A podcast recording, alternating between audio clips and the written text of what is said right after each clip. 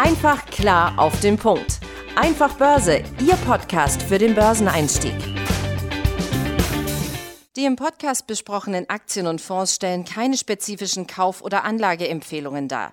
Die Moderatoren oder der Verlag haften nicht für etwaige Verluste, die aufgrund der Umsetzung der Gedanken oder Ideen entstehen. Und damit herzlich willkommen zur dritten Folge des Einfach Börse Podcasts. Mein Name ist Benjamin Heimlich und ich sitze hier wieder in unserem digitalen Studio mit meinem Kollegen Tim Temp. Hi Tim. Grüß dich Ben und hallo an euch da draußen. Wir haben uns ähm, überlegt, wir greifen diese Woche jetzt mal ein Thema auf, das wir in den letzten beiden Episoden schon immer angeschnitten haben. Und zwar wollen wir uns mit dem Thema Diversifikation beschäftigen. Und mal ganz grundsätzlich die Frage äh, gestellt, was bedeutet eigentlich Diversifikation beim Thema Aktieninvestments? Ja, das ist natürlich eine, eine, spannende Sache auf jeden Fall, weil das, ja, diesen Zungenbrecher, den hat wahrscheinlich schon jeder mal hier oder da gehört.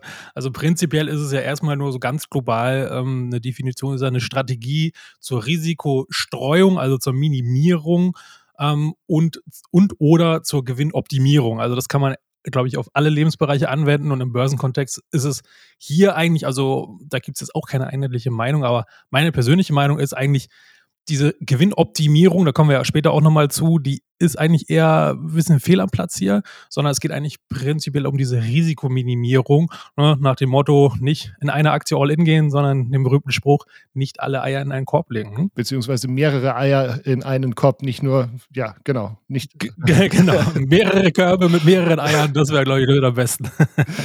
genau. Ähm, du hattest es auch schon angesprochen, Risikoverringerung. Auf der anderen Seite steht auch natürlich das Thema, wenn wir beim Verringern sind, auch die Volatilitätsverringerung. Also hier wirklich das, das Ausgleichen von Spitzen ähm, hatten wir ja eben auch letztes Mal schon äh, drüber gesprochen, dass eben auch ein langfristiges Investieren diese Höhen und Tiefen ausgleichen kann. Und das kann man eben auch damit nochmal unterstützen, wenn man praktisch mehr auf mehreren Standbeinen steht. Ne? Genau, richtig. Also ähm, da glaube ich, das ist nochmal wichtig zu unterscheiden, weil oft wird ja die Volatilität ja als Gradmesser des Risikos benutzt. Es ist prinzipiell auch richtig und auch gut. Ähm, aber wenn wir uns jetzt in diesem Kontext unterhalten, würde ich das halt ein bisschen unterscheiden. Also da ist halt Risiko, würde ich mal sagen, dass das Ding total in die Grütze geht. Also mein, mein Investments, ja, also dass ich da oder möglichst hohe oder hohe Kursverluste quasi erleide. Und die Volatilität, das ist ja sozusagen das, was ähm, am Ende unterm Strich auf mein Gesamtportfolio sozusagen dann die Schwankungsbreite. Ja, es kann ja eine einzelne Aktie von mir aus mal 10 oder 20 Prozent im Minus sein, aber wenn ich halt 10, 20 Aktien habe oder mehrere Fonds, wo jeweils hunderte Aktien drin sind, dann bewegt sich ja mein Gesamtdepot vielleicht um ein halbes Prozent oder so nach unten oder nach oben.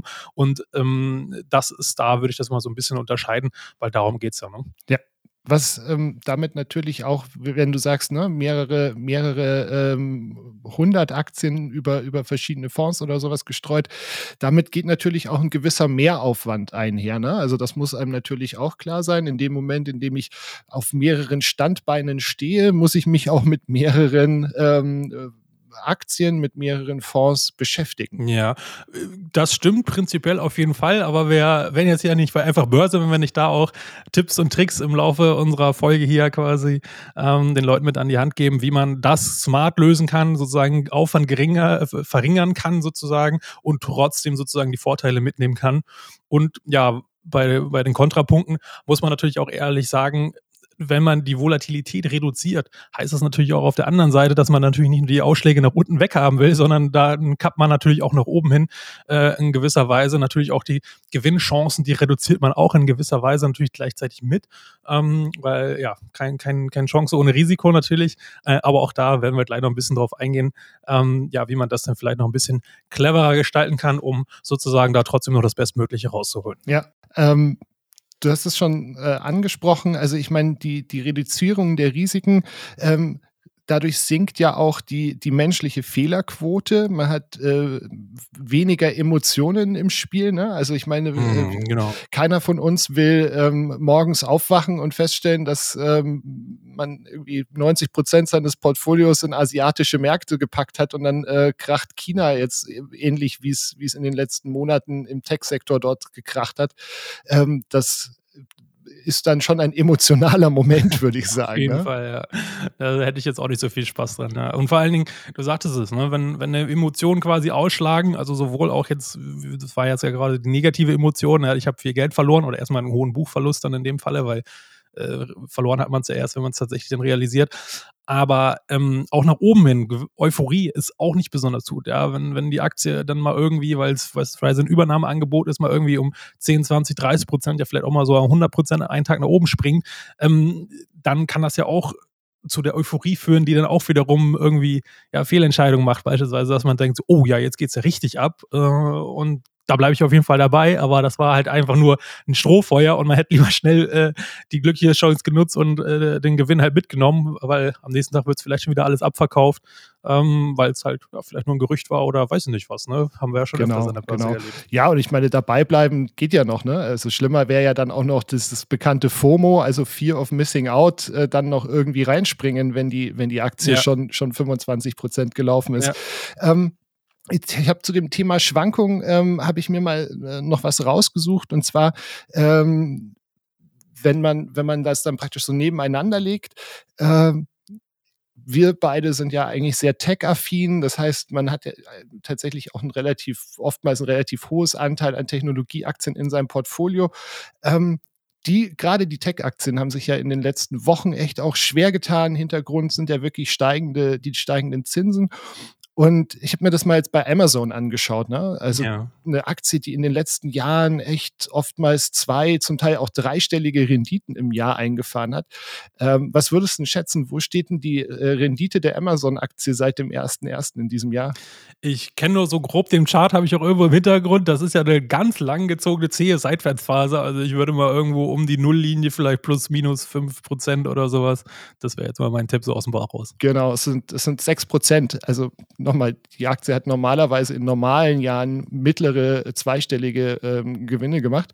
Und wenn man dann hergeht und ein bisschen breiter aufgestreut ist und sowas stinklangweiliges wie, wie Banken nimmt, die jetzt in den letzten Jahren nicht dafür bekannt waren, dass sie besonders hohe Renditen abgeworfen haben und so weiter, hast du eben in der aktuellen, in dem aktuellen Umfeld, wo eben steigende Zinsen ein Thema sind, ähm, wenn man da, es gibt da einen, einen ähm, Index ähm, von europäischen europäischen Banken und der steht seit Jahresbeginn bei 33 Prozent. Das heißt, man kann dann, wenn man praktisch so was ganz Langweiliges, was Biederes wie, wie einen mhm. Bankensektor mhm. betrachtet und auf der anderen Seite den Tech-Sektor hat, dann kann man eben durch eine Diversifikation auch mal eine Schwächephase bei dem einen ausgleichen, weil vielleicht genau die Phase die ist, die der andere, die der andere Sektor gerade braucht oder die den wirklich voranbringt. Ja.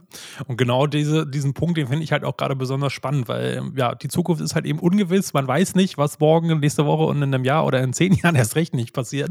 Ähm, und deswegen bin ich halt wirklich ein Fan davon, ja, gleich auf mehrere Pferde zu setzen, ähm, weil man weiß es halt eben nicht und es kann immer irgendwie was sein.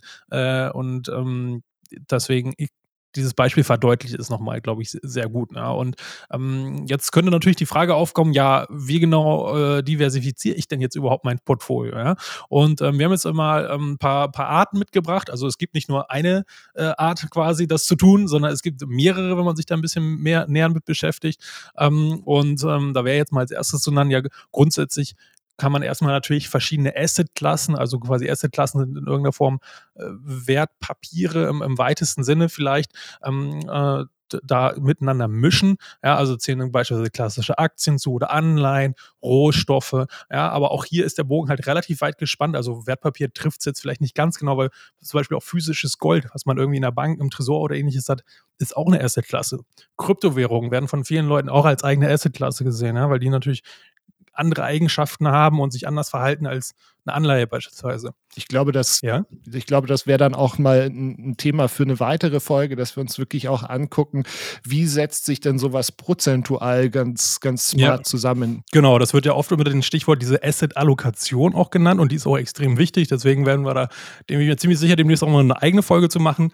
Ähm, nur kurz, um den Abschluss zu machen. Und dann wäre beispielsweise noch so Private Equity, ist so der Oberbegriff. Da zählen zum Beispiel auch Immobilien dazu, ja, ob es jetzt das eigengenutzte Eigenheim ist oder als, als, als Investment, ja. Und auch ganz wichtig, das finde ich mal ganz wichtig, weil das wird immer total außen vor gelassen und fast schon verteufelt in unserer heute Minuszinszeit, ähm, ist Cash. Cash ist auch eine Assetklasse, ja, die schafft Flexibilität, äh, um halt quasi Chancen beim Schopf zu packen. Wenn man kein, kein Geld auf der hohen Kante hat, dann kann man auch nicht bei einem günstigen Moment zuschlagen, weil wenn man 100% investiert ist, ist es halt auch eben dann doof, ja, wenn man in der Situation halt ist. Also das ist vielleicht nochmal ganz wichtig dazu unterscheiden. Genau. Und dann gibt es ja eben innerhalb dieser äh, Assetklassen ähm, auch nochmal die Möglichkeit zu diversifizieren. Also auch bei den ähm, Aktien, dass man da eben, wie, wie wir es gerade schon angesprochen haben, da über verschiedene Einzeltitel, äh, verschiedene Branchen, verschiedene Länder, Sektoren etc. pp. Mhm. da auch nochmal sich breit aufstellt, weil ähm, ja, wie wir gerade drüber gesprochen haben. Manchmal profitiert halt der eine Sektor oder das eine Unternehmen von einem Umfeld, das für ein anderes Unternehmen nicht, nicht unbedingt förderlich ist. Ja. Genau, und auch was auch noch mit zu dieser Asset-Allokation dann gehört, ist natürlich die Gewichtung. Ja, ich kann ja alle gleich gewichten, 10 Aktien, A 10 Prozent zum Beispiel, oder ich sage, nee, ich will einen konservativen Teil, den gewichte ich viel höher, das ist mein Fels in der Brandung, ähm, der mir zum Beispiel Dividenden liefert, äh, und dann packe ich zu 10, 20 Prozent noch irgendwelche ja, risikoreicheren Tech-Sachen dazu beispielsweise. Ja.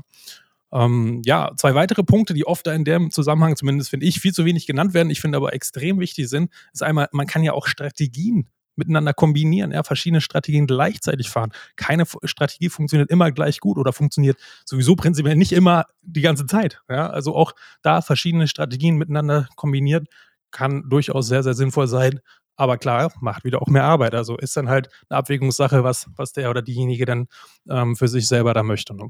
Richtig, genau. Und die äh, zeitliche Diversifikation, die du auch gerade schon kurz angesprochen hast, da kann man zum Beispiel eben über, über einen Sparplan äh, investieren. Darüber hatten wir ja letztes Mal äh, äh auch gesprochen oder über Einzelinvestments bei einem Sparplan. Klar ist ähm, praktisch die, die ähm, Depotgröße äh, entscheidend, weil sich dadurch, äh, je größer das Depot wird, im Prinzip der Effekt so ein bisschen aufhebt. Ne? Genau, richtig, ja. Aber man kann dem Ganzen ja auch entgegenwirken, ne, mit, mit Einzelinvestitionen zum Beispiel. Ähm, oder wo ich zum Beispiel auch ein Fan bin und das auch persönlich zum Beispiel bei mir privat umsetze, ist einfach, ähm, ich habe halt einen gewissen Sparbetrag, den ich im Monat vom, von meinem Gehalt quasi beiseite packe. Ähm, und davon geht halt nicht also den ich aktiv investieren möchte. Aber dieser Teil geht halt nicht komplett in beispielsweise Sparpläne, sondern ich teile das nochmal auf, dass ich einen Teil in automatisierte Sparpläne reinpacke und einen Teil einfach als Dauerauftrag auf ein Tagesgeldkonto parke einfach äh, und dort eine, eine Cash-Position aufbaue, ähm, äh, die wächst dann über die Zeit. Und immer wenn quasi ein größerer Kurseinbruch mal kommt, fünf oder zehn Prozent, ja, kommen statistische alle ein, zwei Jahre immer vor, äh, auch in großen Indizes. Äh, und dann habe ich dort äh, angesammelt eine Cash-Position und kann dann mit einer größeren Einmalinvestition, beispielsweise einen ETF, den ich sowieso habe, äh, kaufen zu einem günstigen Zeitpunkt und ziehe dann sozusagen meinen Durchschnittspreis nochmal, optimiere den nochmal, ähm, teilweise sogar deutlich gravierend. Das hab ich, haben wir jetzt im Corona-Crash, habe ich beispielsweise auch ganz gut glücklicherweise ein bisschen getroffen. Ähm, das, das hat halt super funktioniert dann halt, ne? wenn man halt eben weiß, 10% Kursrutsch, das kommt halt nicht so oft vor oder 15%. Ja. Ähm, das kann man dann schon mal wagen, ja. Genau. Besonders wenn man einen langen Atem hat. Absolut. Ähm, wenn wir jetzt über die verschiedenen Arten der Diversifikation gesprochen haben, dann ähm, kommen wir zu den, zu den großen W-Fragen, die man sich selber stellen sollte. Also wer, wieso, weshalb, wie lange.